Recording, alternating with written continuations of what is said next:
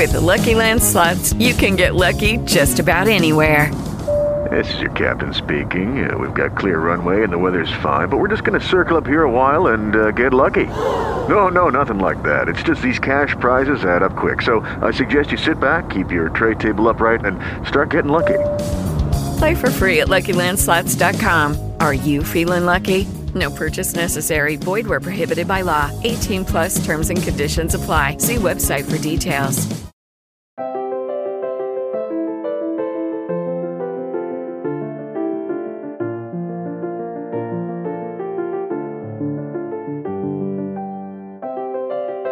Bienvenidos a Lactando, un podcast de Milcar FM sobre lactancia y crianza con apego, producido por la Asociación Lactando de la región de Murcia.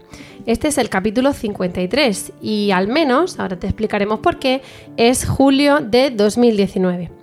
Yo soy Rocío Arregui, aunque me escucharéis diferente por un gran catarro y hoy estoy acompañada por dos personas esenciales y vitales para mí que ahora voy a presentar. El programa de hoy, como os digo, eh, puede ser, bueno, os digo que al menos es julio de 2019, precisamente porque se graba con antelación.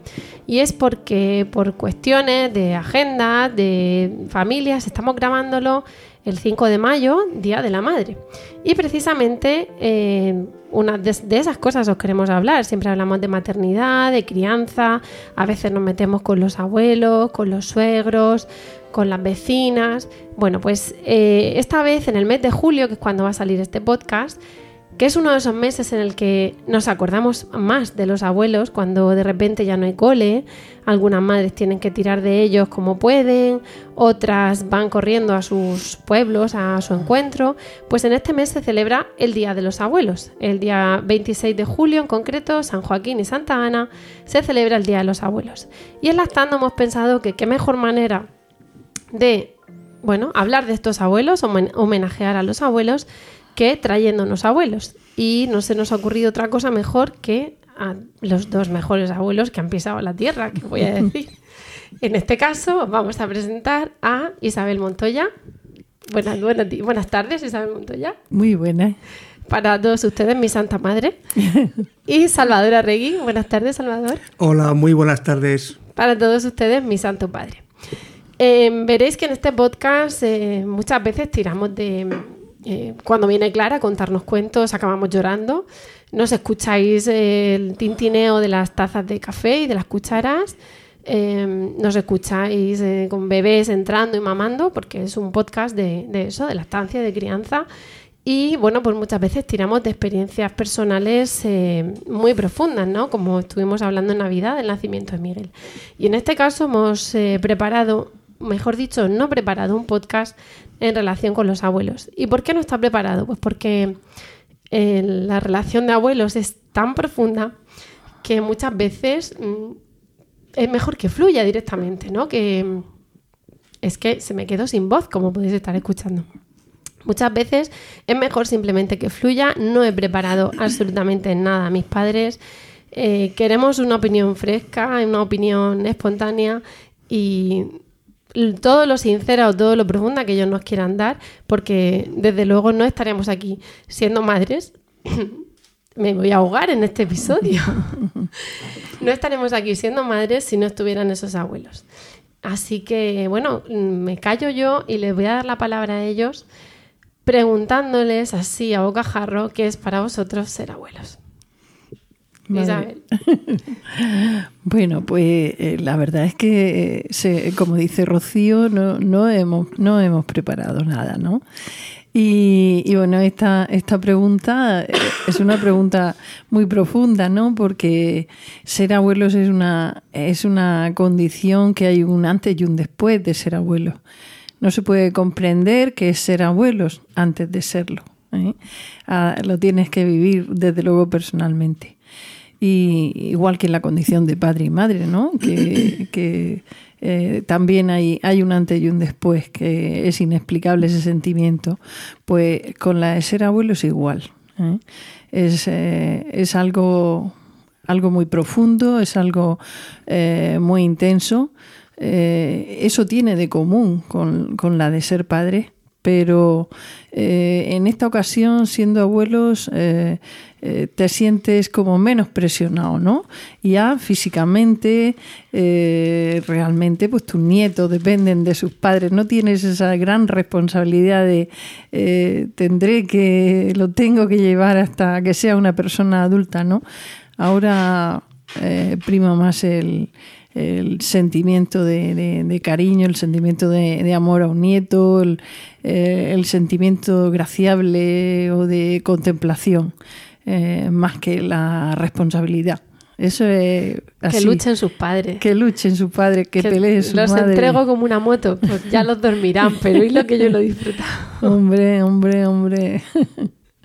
Es algo, es algo distinto para, para vosotros, pero al mismo tiempo bueno, no sé, Salvador, papá, ¿qué quieres decir tú? Porque aquí os voy a pues preguntar todos los dos. No...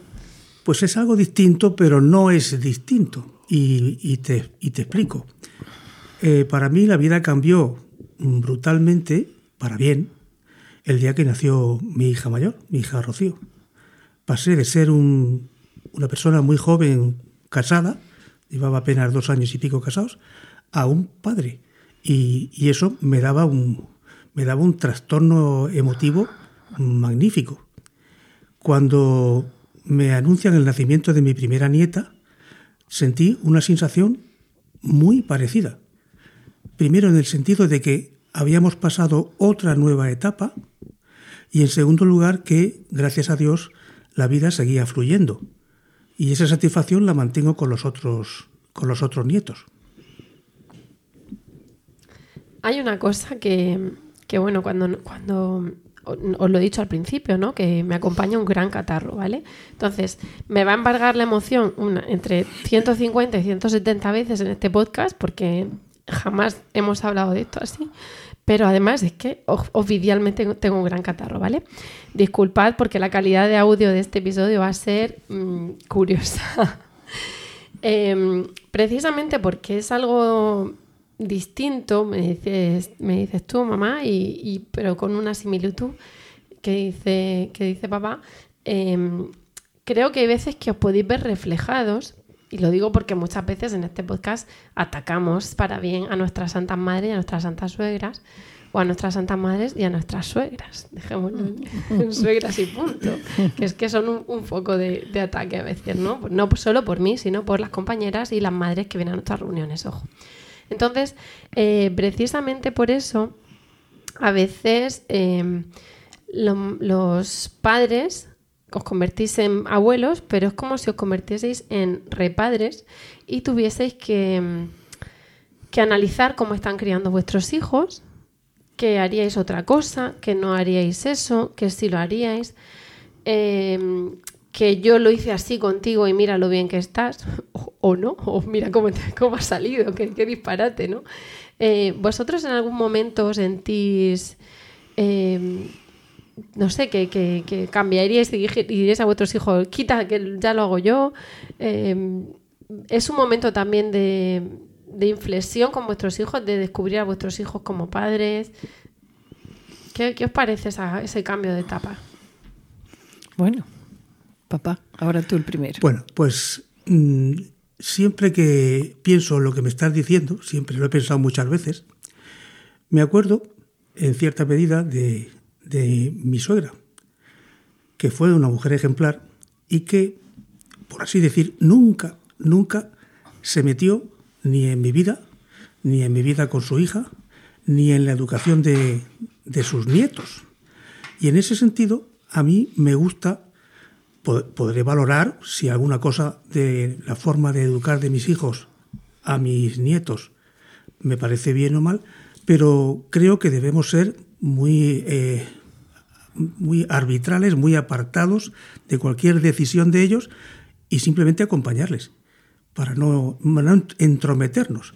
Luego siempre podemos guiñarle un ojo a un nieto o incluso en el tiempo que tengamos más de cercanía con ellos, pues a lo mejor darle algún algún helado supletorio, pero nada más. Tenemos que decir, como nota a pie de podcast, que de momento mis padres los tres nietos que tienen son mis tres hijos, con lo cual cualquier mm, comentario positivo o negativo, directo o indirecto de este podcast es, hacia mí, ¿vale? O sea que aquí, para que entendáis el contexto. ¿Y tu mamá? Pues eh, la verdad es que sí, en, alguna ocasión eh, pasado el tiempo, tú eh, tienes la tentación de sentir que estás criando a tus hijos cuando no, cuando no, cuando no es así, ¿no? Y, luchas entre la nostalgia y, realmente la, obligación, ¿no? Eh, bueno, pues las cosas cambian y cambian eh, cambia sobre todo y, actualmente sobre todo lo que ha cambiado es la información, eh, la velocidad con la que se transmite el conocimiento, eh, un antes y un después de, Internet, ¿no?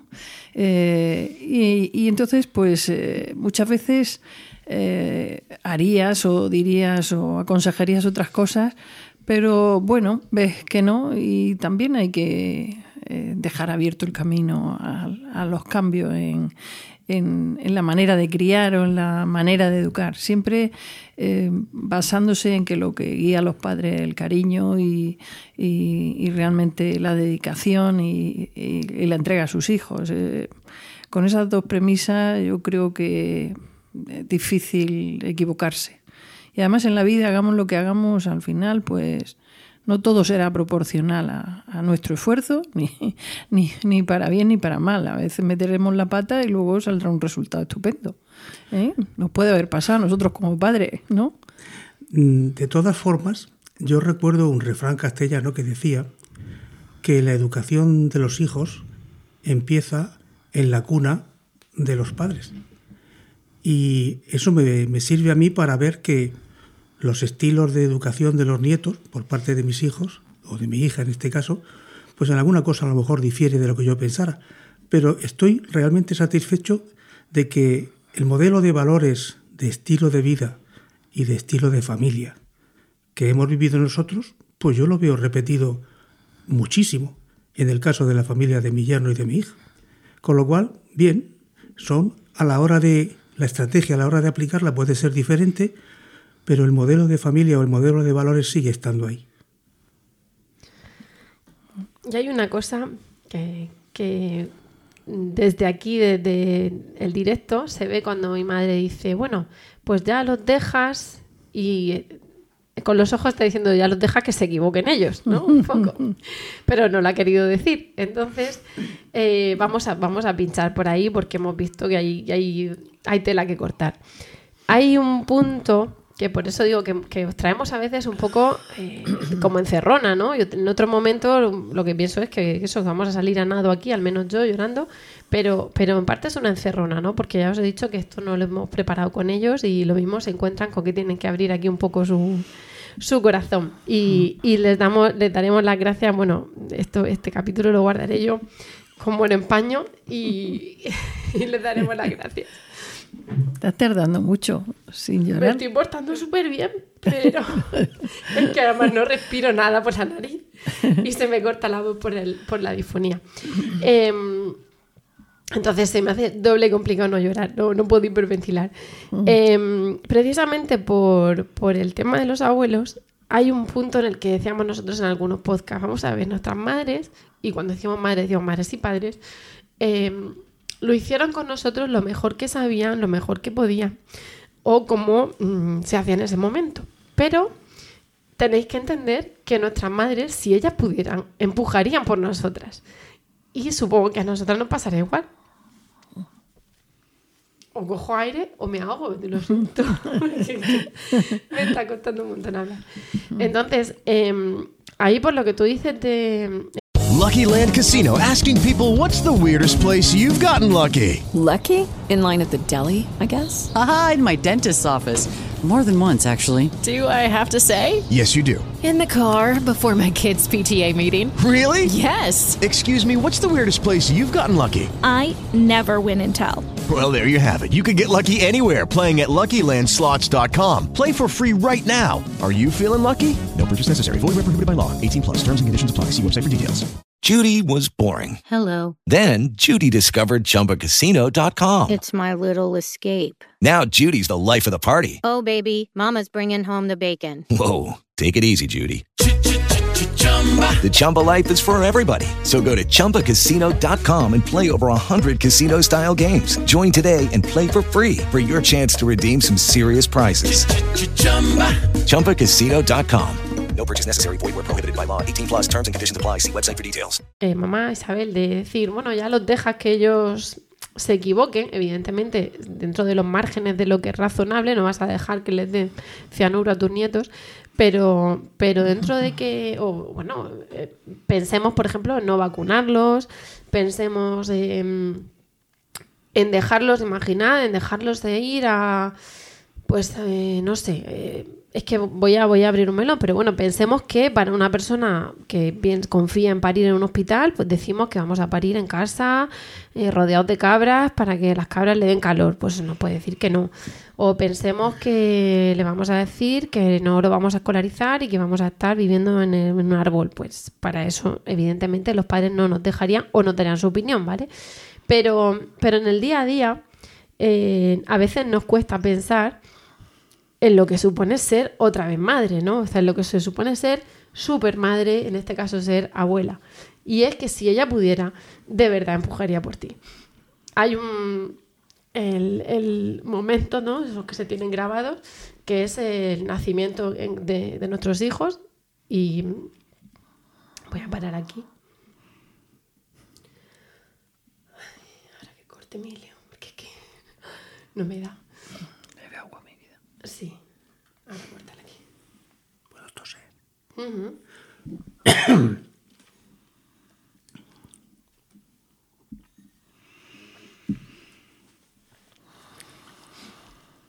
Una de las cosas en las que, en las que pienso a veces es precisamente el nacimiento de mis hijos. Y mm, me, me alegra, me enorgullece poder decir que mi madre estuvo en, mis tres partos, en el nacimiento de mis tres hijos. Cierto y verdad es que en el primero y yo creo que en el segundo de ellos estuvo en su condición de médico, porque no olvidemos que mi santa madre es pediatra, ya lo he dicho en otros podcasts. Pero, mm, claro, digo lo de que entró en su condición de médico porque eh, dejaban un acompañante, con lo cual en el momento en que entraba el padre, ¿no? Mi marido, pues ya no podía entrar nadie más, pero ya entró como con, con su bata. Em, eso, aparte de sentirte acompañada, sentirte amparada y ver que un momento tan importante en la vida de una mujer como es dar a luz está acompañada por su madre que sabe perfectamente lo que es y que además te parió a ti, pues eh, te hace ver su cara. Y aunque no lo parezca, en ese momento está sufriendo por ti. Sabe que es un dolor bueno, sabe que es el dolor que va a dar, que va a traer a, a su nieto al mundo, sabe que es algo eh, deseado, esperado, controlado por los médicos, eh, que hoy en día es difícil que pase algo malo. Y sobre todo es el dolor bueno que decimos, que no es un dolor que indica una enfermedad, es un dolor que va a pasar en cuanto salga ese bebé, pero si tu madre pudiera, paría por ti y te quitaba ese dolor, ¿no? Esa, esa cara de ver cómo, cómo te está... Vamos a beber un poquito de agua porque si no, al final del capítulo no me escucháis. Esa cara de ver cómo, cómo te está apoyando, cómo te está dando ánimos, cómo no puede hacer nada porque el parto va a seguir su ritmo, pero en un momento dado simplemente está, su, presencia, mm, su aparente serenidad, mm, eso se vive de manera, mm, es, es algo brutal, ¿no? Entre, entre padres y abuelos. Y si a eso le añades, por ejemplo, el llamar a tu padre para decir ya nacido, que es el equivalente, ¿no? Que en este caso el abuelo no puede estar en el paritorio, pero ves también la emoción en sus ojos, eso es algo muy, muy trascendental, muy catártico, ¿no? Para, para las madres. Y precisamente pues quería comentar con vosotros en, en esos momentos qué es lo que puede sentir mm, un abuelo, porque luego tenemos a abuelos mm, explotados, los pobres, por necesidad de los padres o por lo que sea, ¿no? Que están, digamos, vapuleados con las idas y venidas a por los nietos. Pero yo os pregunto por ese momento de, de ser abuelos. Bueno, eh, yo como dices he estado en lo, he tenido la suerte esa de estar en los, en los partos de mis tres nietos y, y bueno, y sobre todo en la primer, el primer parto que, que fue como más, más difícil, siempre ocurre con el primer parto, ¿no? No habiendo eh, grandes problemas, pero sí fue más dificultoso, de horas, de precisar ayuda y tal. Y bueno, pues eh, tienes ahí la, la, la, gran inquietud y a pesar de que como médico, pues yo sabía que estábamos en un centro eh, de nivel, que, que todo estaba controlado de, dentro de lo posible y tal, pues tiene la incertidumbre de, bueno, que como toda madre, como toda abuela, eh, ojalá todo vaya bien, ahí hasta que no le ves la carilla al, recién nacido no, no te quedas tranquilo. Y sobre todo también ves que tu hija, que tu hija está bien, ¿no? Porque hay en ese momento eh, sí que existe un, un hilo de ese ADN mitocondrial que, que, es imposible eh, trasladar si no es de, de madre a hija. ¿eh? Te, te, pones tú completamente en su lugar, ¿no? Y en esa alegría inmensa de cuando, cuando ves a tu, a tu nieto, que, que eso es, eh, es, algo, es algo inenarrable, ¿no? Y, bueno, pues estás deseando decírselo a los demás y decirles que, que, ya hay otra criatura aquí preciosa en el mundo.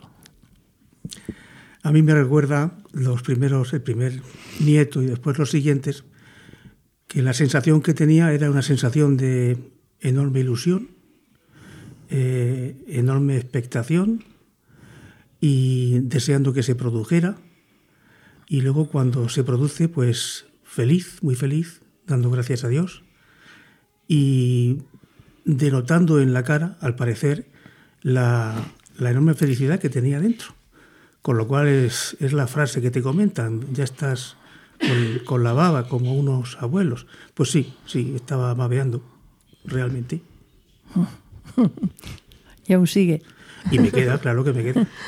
Lo que pasa es que finjo un poco. Pero... Ahí hay una, un aspecto que nosotros nosotras comentábamos, sobre todo en un podcast, en un episodio que se llamaba La culpa, la dichosa culpa. Y es porque, eh, bueno, las madres tendemos a culpabilizarnos de todo.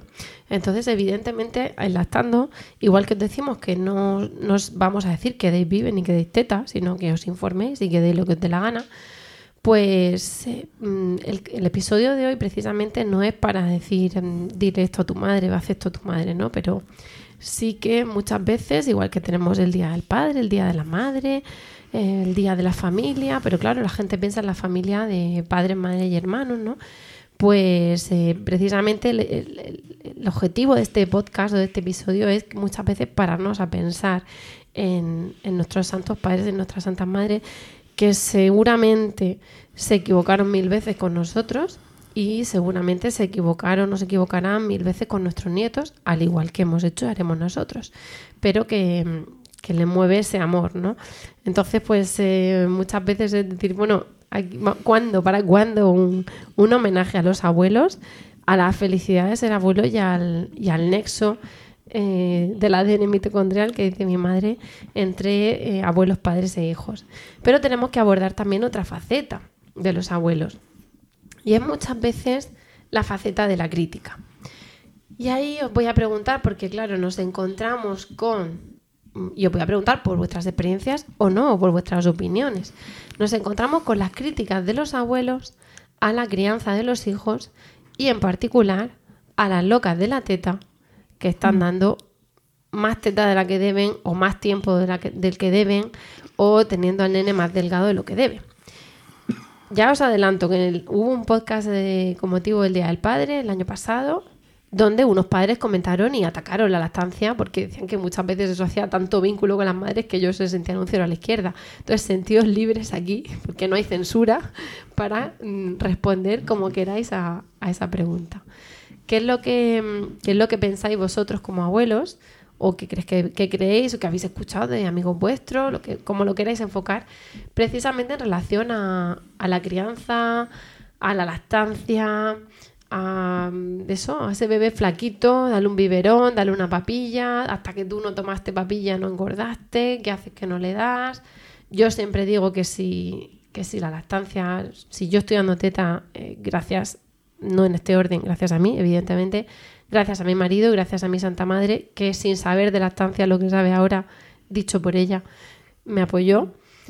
Pero mm, bueno, supongo que ahí estáis, eso, viendo a la nena flaquita o viendo al nene con más dientes de los que debe mamando. Eh, en fin, esto es, eh, también hay una ruptura, ¿no? Entre vuestro modelo de crianza y el que de repente cogen las de lactando y empiezan a dar teta y a decir que la comida a trozos. Mm, esto como abuelos, ¿cómo lo veis? Bueno, yo, eh, en fin, tengo dos, tengo dos opiniones, como pediatra y, como, libre. y como abuela. no, no, no, no, no quiero yo eh, bueno, eh, diré la mía personal, la mía personal. la verdad es que, y, y yo lo digo, con- en nuestra época, eh, en nuestra época cuando criábamos, eh, pues eh, enseguida, desde luego, ni laboralmente estaba, desde luego, eh, había ninguna facilidad para, para dar pecho, ni, ni había sistemas para congelar leche, ni guardar leche. Es decir, la persona que quería dar pecho se tenía que, que quedar en su casa y, ya está. Entonces, desde luego, eh, era eh, algo muy, muy difícil, con unas bajas maternales cortísimas, eh, donde casi pasado la cuarentena tenías que incorporarte, de manera que era algo oh, casi heroico en una profesional el poder hacer eso. Entonces, en fin, a mí me parece, mm, desde luego, eh, bien el, movimiento hasta que tú quieras, pero tampoco me parece que la vida se deba centrar en el tema de la lactancia, ¿no? Creo que la vida es algo, algo más amplio, ¿no? Lo veo como un... El tema de la lactancia es algo más de lo que tienes que hacer por tu hijo, pero eh, también en eso, como en otras cosas, no ser, eh, no ser una madre eh, eh, realmente mm, que eh, posesiva en ese sentido, ¿no?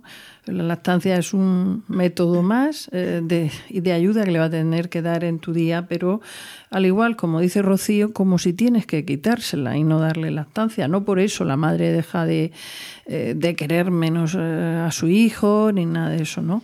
Entonces, yo creo que hay que conciliar para no precisamente introducir el sentimiento de culpa en la madre actual, con los medios que tenemos ahora, con las circunstancias que tenemos ahora y con lo que necesitan nuestros hijos, pues para continuar esa lactancia, pues hasta que tú quieras, pero también hasta que tú puedas. Tampoco puedes eh, sacrificarte en el altar de la patria eh, con el tema de la lactancia, ¿no? Entonces, eh, en fin, eh, yo creo que a partir de que un niño va teniendo dientes, pues eh, ya hay que tomar una decisión, pues dependiendo de muchas circunstancias. Otro tema es, eh, pues, bueno, las recomendaciones de la OMS, está claro que, que, que- que hoy eh, tenemos que y tenemos que propiciar la lactancia materna, eh, por supuesto, como mínimo un año. Pero eh, Dos, también dos, Isabel. Dos, La OMS Isabel. dice dos. Dos, pues dos, dos.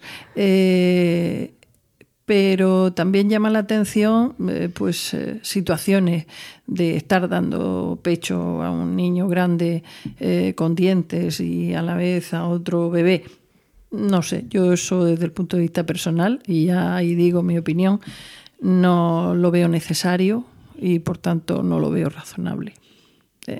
Ese, ese, esa es mi opinión personal. Sé que vosotras No, di- pero me diréis que Hello, it is Ryan, and we could all use an extra bright spot in our day, couldn't we? Just to make up for things like sitting in traffic, doing the dishes, counting your steps, you know, all the mundane stuff. That is why I'm such a big fan of Chumba Casino. Chumba Casino has all your favorite social casino style games that you can play for free anytime, anywhere with daily bonuses. That should brighten your day a little. Actually, a lot. So sign up now at chumbacasino.com. That's chumbacasino.com. No purchase necessary. VGW Group. Void were prohibited by law. See terms and conditions. 18 plus. Pero tu, tu opinión personal, no. tú vienes aquí en Como condición abuela. de abuela y de persona, no vienes como médico. Y Y yo soy hiper pro lactancia y no he hecho tándem con mis hijos, por ejemplo. Sí, bueno, pero quiero decir que... Si lo hubiera hecho, supongo que habrías dicho, muchacha, ¿qué haces? Pero Mm. más pro lactancia y dices, oye, pues esto para mí, ¿no? Mm. Entonces ahí cada uno puede hacer lo que, lo quiera. que quiera. No, por eso me lo has preguntado y te respondo. que eh, hay que hay que ser libres también en ese sentido de, de- de- de dar, dar el pecho, pero eh, también me parece sano mentalmente el considerar que es algo más, es algo más que tienes que aportar a tu hijo. Que no gire toda tu gire- vida. No gire toda tu vida en eso. Me parece sano mentalmente para la, para la madre y para el, y para el crío. Estoy de acuerdo con, con lo que dice mi mujer, como no puede ser menos. Ah, no sé, a lo mejor no. Como no puede ser menos. Pero bueno, al margen de la broma, yo recuerdo que a principios de los años 80, cre- creo que la lactancia materna eh, es útil, necesaria, oportuna y valiosísima.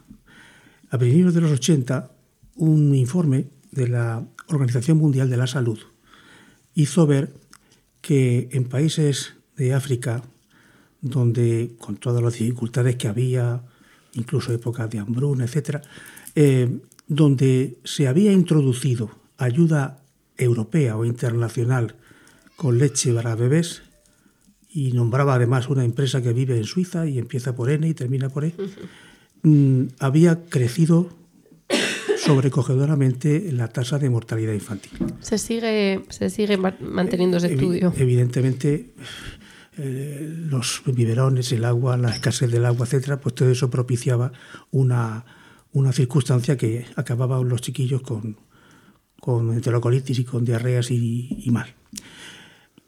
Partiendo de ese punto que es muy antiguo y que, bueno, parece ser que está aceptado, yo recuerdo, y no lo ha dicho mi mujer, que ella tuvo, y lloró, tuvo grandes problemas para poder amamantar y estaba deseando poder hacerlo. Primero porque lo conocía, lo sabía como profesional y como madre. Dicho esto, lo que soy partidario es de que el chiquillo no se licencie en la universidad mamando. Es decir, tampoco hagamos una religión el tema de la mm, lactancia a toda costa, porque al final se convierte, se puede convertir en una en un gesto que a veces puede ser tan tan no sé si ponerle el, apellido el adjetivo de estrambótico como otras historias antivacunas o no sé cuánto. El niño tiene que mamar, sí, tiene que tener teta, sí, pero de una manera que no sea ni una religión y que, si es posible, cuando ya esté comiendo su buena carnecita troceada o un lacticinio de esos, pues que no tenga que estar tocando la, la teta de la madre hasta los cinco años o los cuatro. ¿Tú qué pensabas cuando tres. veías a tu nieto con casi cinco años mamando Pues que, su madre? que te habías pasado. Y es muy correcto aquí. Y además ¿eh? lo manifesté. No, no, lo manifesté, pero bueno, como la teta era tuya, pues eh, bien. Bueno, Emilio ya dijo que habéis pedido la universidad. Permiso de lactancia del Mira, la hora de la- universidad. hora de lactancia. Sí, a Emilio lo detectamos día que cumplió cinco años y le dio la teta a su hermano que estaba en la barriga. Pero bueno, el, el último año era una cosa, los últimos dos años era una cosa ya muy, muy simbólica, muy, muy residual, pero no, no daba sino a- anécdotas, ¿no? Y a comentarios. Por eso, por eso traemos aquí, porque hay veces que hay que decir a las lactantes que sé que habéis perdido la cabeza. Luego nosotras diremos que sí o que no, pero, pero también mm, lo que no tiene fundamento, aunque nosotros no seamos periodistas ni busquemos el rigor periodístico, es que vengamos aquí a echarnos flores unas a otras. A veces tendrá que venir una persona a decir, yo desde fuera no opino eso. Y es otro punto de vista. Y seguro que las que nos están escuchando se lo han encontrado o se lo van a encontrar. Y se lo han dicho sus madres o sus suegras o, o sus maridos, incluso es, es muy, es muy habitual. Hace muy poco salía, bueno, ha publicado una infografía un enfermero de un enfermero pediátrico que se llama Armando Bastida, que desde aquí lo saludamos, mm, relatando una encuesta a madres de quién, de quién les había, no sé si me vais a perdonar porque lo vi muy rápido esta mañana, sobre unas 150 180 madres y entonces se les pasaba un cuestionario para ver quiénes les habían apoyado y quiénes les habían criticado, ¿no? Y, mm, entonces se veía que los que más apoyaban a los maridos, pues imaginaos, 139 a favor, 11 en contra, ¿no? Por decir un número. Bueno, pues los maridos, entre los que menos estaban las enfermeras y los gines, y en medio había madres suegras ahí, que había como 30 no apoyando, y entonces 30 era como uno de cada seis, o sea que no era ninguna tontería. Y muchas veces, pues eso mm, se carga la confianza en la madre. Por eso insisto en que he dicho yo que si yo he dado teta gracias a mi Santa Madre, porque si yo en ese momento primeriza con un posparto horroroso, mi marido apoyándome todo lo que sabía, él tan primerizo como yo, mi madre pediatra me dice, nena, esta zagala no sale para adelante sin vive, yo le casco un vive el tamaño de, de- de Cuenca. Pero ahí estuvo apoyando. Hola Miguel, hola corazón. Entonces, ¿qué pasa? Que, que claro, pues también nos traemos para eso, para que nos deis vuestra opinión. Porque a veces, pues eso, se expresa de otra manera, o se expresa en casa, o uno se lo traga. Y creo, y no sé qué, qué os parece, que muchas veces lo que nosotros hacemos puede parecer una crítica a lo que vosotros no hicisteis. Venga, Miguel se va a enganchar un segundito. Entonces, eh, esa- ese comentario, a lo mejor el hacer las cosas yo distintas a vosotros, no significa que lo que tú hicieras conmigo estaba mal. De hecho, ni siquiera significa que lo que yo estoy haciendo esté bien. Pero significa que somos personas distintas, madres o padres distintos, que estamos criando en otro tiempo, donde, como tú dices, ya solamente por el hecho de haber sacado leches y bolsas de leche y congeladores, ya puedes optar a sacarte leche. Súbete el micro, porfa. Ya está esa opción. Antes no tenías la opción. Ahora tenemos algunos profesionales que son un desastre, que no tienen ni idea de lactancia, pero cada vez son los menos. Y antes eran los más. Y encima te lo decía el doctor. ¿Y tú cómo ibas a, a ir en contra ¿no? del criterio médico? O te daban la hojita de las tres horas, de los 10 eh, 10 minutos en cada pecho. Mm, para mi gusto, lo raro es que antes hubiera lactancias que se salvaban. Salvo, como tú dices, la que se quedaba en casa y además no hablaba con nadie. Porque Mm. como hablase con alguien, acababa con biberón, ¿no? Sí, sí. Y además es que el- la madre la madre lactando cuando tenía un problema eh, eh, de quién era. Eh, yo recuerdo en el centro de salud, yo estaba abajo y veía los problemas del recién nacido, pero cuando la madre tenía un problema, eh, yo digo, está en la escalera, porque no puede subir al primer piso porque el, médico de familia mm, no estaba preparado en ese tema de lactancia como para darle respuesta de todos los problemas, de las primeras mastitis, de las obstrucciones, eh, de tal. Y entonces eh, esa madre eh, se quedaba eh, se quedaba sin solución entre, entre el, el- el piso del pediatra y el piso del, del médico de familia. Pasa todavía, ¿no? Que están en tierra de nadie. Están en tierra de nadie. Que el gine Sí, ya sí. dice que no, el, el- Efectivamente. el pediatra que él, ve al niño, Mm, pero todo un poco... Efectivamente, dice, yo, yo veo al niño, yo, de- yo de- en fin, el tema del envase ya no sé, ¿no? Eh, a veces, ¿no? Entonces, realmente eh, sigue siendo una ah, asignatura, una asignatura pendiente de importante eh, que ya se han dado muchos pasos en hospitales, se han dado pasos para realmente que sean eh, hospitales donde se potencia la lactancia materna y se ha hecho aquí en nuestra región, eh, de manera que ya no, no se ofrecen los biberones que se daban a los niños, no se ofrece una serie de, de cosas que se daba a la madre ya que de entrada le estaba indicando que lo mejor que podía hacer era darle, darle un o, o cosas relacionadas con, con la industria y, se han dado pasos, eh, pasos importantes. Pero de todas maneras, el- realmente el paso más importante tiene que ser la cercanía y la formación de los profesionales que están en ese momento, eh, que están en ese momento, y eso que eh, conduzca a un cambio en la mentalidad, en la mentalidad social, para que, como dice Rocío, eh, esa abuela o esa mm, vecina de entrada ya no te, mm, te esté introduciendo la, la duda de que, no lo está haciendo bien. Realmente las hipolactasias son muy escasas y tú de entrada lo estás haciendo muy bien. Eh, lo que pasa que pues, eh, pues hace falta apoyo para conseguirlo. Y ya la, está. la hipolactasia, para es la falta de capacidad de, dar, de, de tener leche, De ¿no? tener que, leche. que también es hipogaláctea Hmm. y es muy infrecuente, ¿verdad? Que es una cosa muy... Digo, para que las que nos enganchen. Es muy infrecuente el que, el que la madre tenga eh, falta de leche. Igual que no nos planteamos y un día nos va a funcionar el hígado, lo normal es que cuando tengan que funcionar los pechos, funcionen. Pero a veces pues falla el hígado y fallan los, pe- fallan los pechos, pero es muy raro. Por eso ahí os preguntaba, ¿no? Porque muchas veces las madres y los padres, pero sobre todo las madres, nos han dado los consejos, ¿no? Al nacer y póntelo así, mira a ver y, y eso será que tú no tienes mucha leche o que la familia es de poca leche o que tienes el pezón no sé cómo. Y claro, cada uno es hijo de su tiempo y vosotras sois hijas de un momento en el que lo mejor que podíais dar para vuestros hijos era el biberón de fórmula, que además decían, ahora se llama biberón de leche artificial, pero antes le llamaban biberón de fórmula porque era como fórmula magistral, fórmula mágica. leche maternizada. Pues fíjate, y, y además enriquecida con todo. Y, y, claro, lo mejor para tu bebé en ese momento te convencen de que es eso y que madre no quiere dar lo mejor a su hijo. Entonces, claro, llegáis ahora vosotras que habéis perdido la, la tribu de la calle, de sacarse la teta en la calle, incluso de tener herm- hermanos de leche que son hijos de vecinas y cosas así, y tenéis que ser abuelas.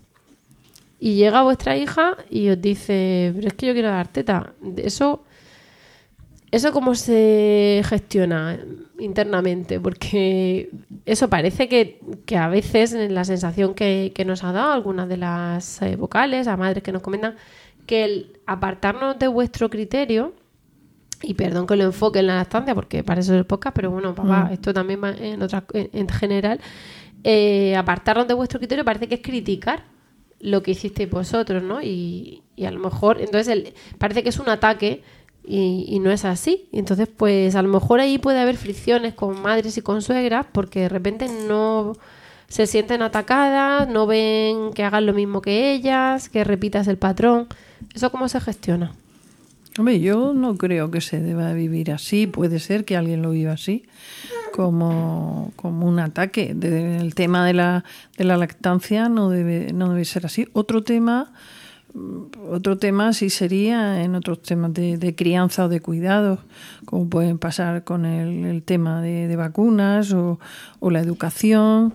eh, pero en este tema eh, no puede vivirse como, como, una, como una amenaza. ¿eh?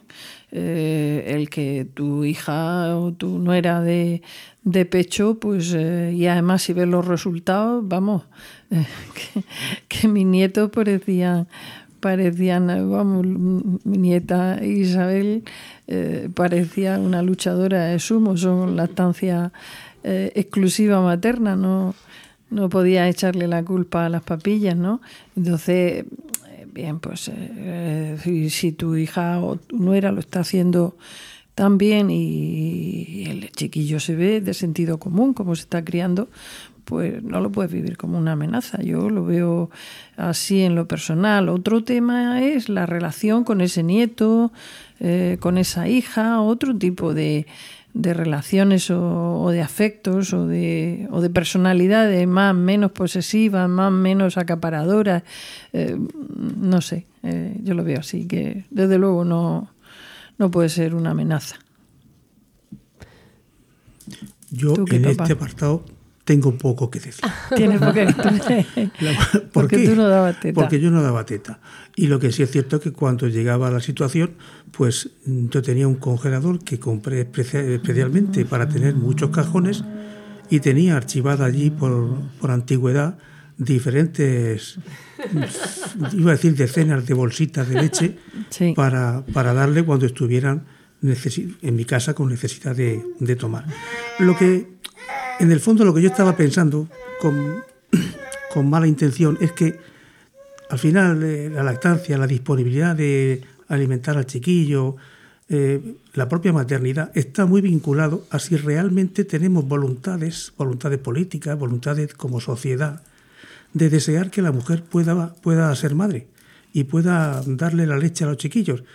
Y todo lo que se vaya haciendo en cuanto a la eh, prolongación de los periodos de crianza y de, y de levantar a ese chiquillo desde que nace hasta que puede ir a, la escuela maternal o la que sea, todo, todo lo que se haga en ese sentido, me parece que estaremos en la línea de poder realmente decir que queremos que la mujer sea madre y que cría a los hijos. Lo demás será porque es imposible compaginar vida laboral con vida maternal si no hay esos apoyos.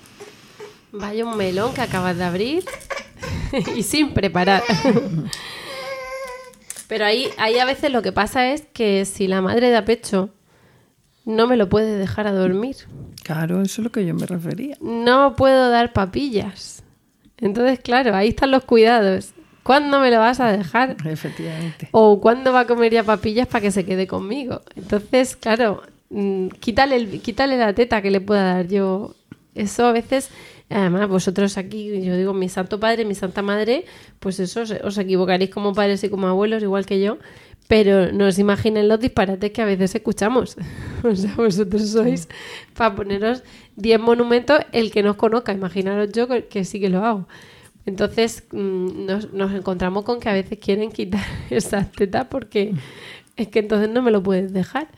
Y ahí es donde entra lo que dice mi padre, ¿no? Que, que a veces acabamos dejando precisamente la teta, pero porque tienen que dejárselo a los abuelos o que, o que irse a trabajar, porque no hay manera de, criar a ese chiquillo.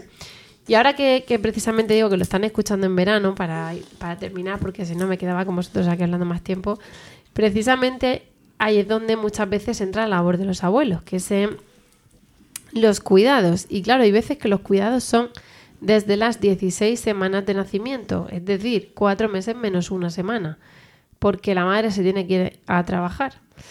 O porque eh, de repente pues se ponen los niños malos en la guardia, o porque mm, eh, o porque no, porque directamente se los dejan a, a los abuelos, no hay, no hay guardería y hay niños malos. O me han llamado, se ha puesto malo, yo estoy trabajando, abuelo vea por él. Mm, Eso, como abuelos, que la opinión que tenéis, eh, lo que habéis hecho con vuestros nietos o lo que hago yo con mis hijos y cuando os he requerido, digamos que eso es personal, lo podéis contar si queréis, no es secreto.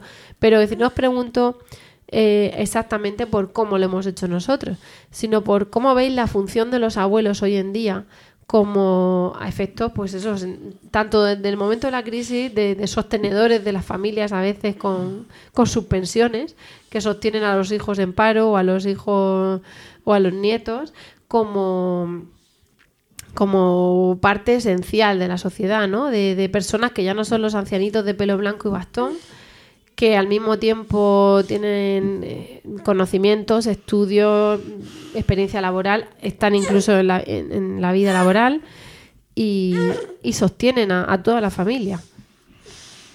Salvador. La, el chiquillo o la chiquilla que, por desgracia, no tiene relación o vínculo con sus abuelos, o porque ya no viven, o porque están fuera de su casa, de su ciudad, de lo que sea, eh, la situación de esos chiquillos yo creo que es eh, un empobrecimiento. No es que quiera yo romper aquí una lanza por los abuelos, que sí la quiero romper, pero me parece que los abuelos en la vida de los críos son una riqueza. Una riqueza porque amplía el círculo de la unidad familiar. Una riqueza porque genera unas situaciones de afectividad creativa en los abuelos y en los niños importante. Recuerdo a mi abuelo que me decía, si quieres saber, cómprate un viejo. Y efectivamente, el abuelo o la abuela están enseñando cuando están con los nietos cosas que pueden aburrir, que pueden distraer, que pueden enseñar. Y en otro orden de cosas, tengo que decir, y ahora cuando estén ustedes oyendo en verano, la, gran suerte que tuvieron mis hijos, la gran suerte que tuvieron mis hijos fue, en particular, un contacto profundo, profundo, intenso con su abuelo Paco, que era el abuelo. Y no solamente era para acompañar a un nieto que aún no estaba escolarizado a ver las obras municipales o qué zanjas se estaba abriendo en el jardín próximo, sino que era un abuelo que mm, estaba permanentemente pendiente del el examen de fulano, de la salud de Mengano, del campamento de verano de fulanito, y que además se iba. se iba a tirarse al suelo en una colchoneta. Es decir, mm, yo creo que mm, para los chiquillos la relación, la ampliación del núcleo familiar eh, de los padres y los hermanos con los abuelos eh, es bueno para todos, incluso para la seguridad social, porque entonces gastamos menos pastillas. Efectivamente. Yo cuando en, mi centro de salud a veces decía, voy a hacer una cuestación popular para mm, erigir eh, un monumento a, las abuelas, sobre todo que, que, tenía yo, porque algunas de ellas... Eh, llevaban a los niños al colegio, los recogían, eh, les daban de comer, preparaban para todo el mundo, eh, eh, eran realmente superabuelas, ya rayando, rayando en, el, en el exceso de, de, de, utilización por parte de, de, los hijos de superpoderes. Sí, con, de, esa, de esas abuelas, ¿no? Y en ese sentido yo creo que los abuelos tienen que estar siempre para, para ayudar. ¿Eh? pero la responsabilidad, la responsabilidad y el, cuidado eh, tiene que ser de los padres porque también hay abuelos que están en peores condiciones, ¿no? Y dejarles ahí un nieto que les sobrepasa. Eh, yo a veces he visto gente que ve, la veías con su carrito a las siete y media de la mañana llevando al niño y tal, y yo digo, en fin, me, da mucha lástima, pero es que, es que el, abuelo, el abuelo, la abuela esa, la verdad me producía ternura. Digo, y esta mujer tiene fuerza, pero bueno, como solo puede el, el, el amor es lo que, lo que más puede a su nieto, ¿no? Entonces yo creo que le, los abuelos tienen que, tienen que estar en, en la vida de los chiquillos, eh, sí o sí, siempre, siempre, pero pero en un segundo término. ¿eh? Primero tienen que, tienen que estar sus padres, desde luego. Ahí tenemos, como, como bien dices, eh, papá, el tema, porque el que te diga, los tienen que estar con sus padres o tienen que hacerse cargo sus padres, tenemos otra vez la, el mismo debate a veces de, de padres que lo hacen por comodidad o por no contratar a alguien, pero padres que dirán que no pueden permitírselo, que si los trabajos, que si los permisos y, y bueno, pues no, nos hace hasta hablando de vosotros, pues volver a, a, reclamar permisos maternales más dignos y más europeos, al menos más, más nórdicos, digamos. Pero bueno, pues eh, veo que el tiempo va pasando, que tenemos que cortar en algún momento.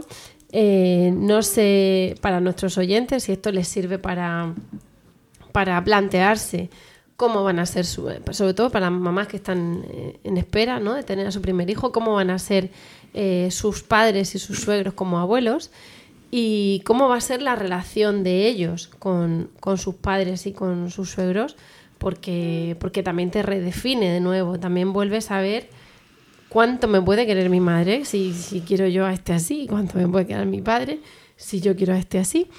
Entonces, eh, como un nacimiento da la vuelta a toda la familia, como un calcetín, y nos convierte en madres y padres, pero también los convierte a ellos en abuelas y abuelos, pues eso hace que muchas veces se remuevan cimientos muy profundos, pero, pero que casi todas las veces sea un, un terremoto para bien. Y, y, bueno, pues os, anima, os animamos a reflexionar sobre, sobre ese gran terremoto y damos las gracias a Isabel y a Salvador, a mamá y a papá, por, por abrir vuestra, vuestros recuerdos, por abrir vuestro corazón y por dar vuestras opiniones en este podcast tan, tan especial, desde luego, al, menos para mí que, que conduzco el, el, episodio, no sé si para quienes nos escuchan.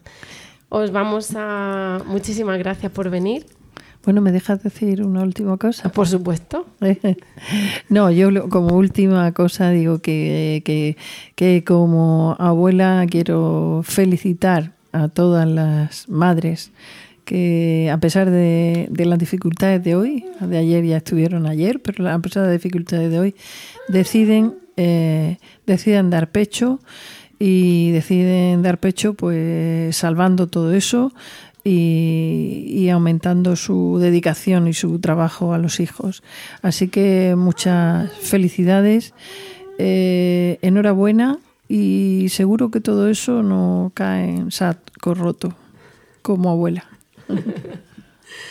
Salvador, ¿alguna cosita? No, eh, saludaros y, y desear que sigáis peleando por, ese, por esa tarea de la lactancia. Pues muchas gracias por, por, vuestra, por vuestro toque final, vuestra guinda como padres y como abuelos y, y gracias por, por venir aquí, de verdad que no estará expresado en este podcast nuestro agradecimiento. Con todo esto ya hemos llegado al final de nuestro podcast de hoy, bueno, de hoy que nos escucharéis en julio. Nos vamos a despedir, Miguel, mis padres y yo, por lo que estáis escuchando, y os damos las gracias a todos y a todas por el tiempo que habéis dedicado a escucharnos. Esperamos de corazón que os haya resultado entretenido y utilidad. Esperamos vuestros comentarios en nuestra red, ¿vale? En lactando.org, nuestra página web, o en Emilcar FM, eh, perdón, emilcar.fm barra lactando. Y ya sabéis que podéis escucharnos eh, también en iTunes y en iVoox. Por nuestra parte, después de este verano hacemos la clásica pausa. Esta vez no, no haremos pausa tan larga porque Miguel ya nació, no van a hacer otra vez. Y nos vamos a ver después de vacaciones, tendremos la Semana Mundial de la Lactancia Materna y tendremos actos que os publicitaremos en la web y en las redes sociales y que podréis consultar. Os animamos a que entréis, a que comentéis, a que nos sugiráis temas, a que exploréis un poquito nuestra web y nuestro podcast. Y, y bueno, sois todos los comentarios son bienvenidos. Eh, nos despedimos, ahora sí, hasta el próximo programa. Y os vamos a desear un feliz verano y, como siempre, mucho amor Y mucha teta.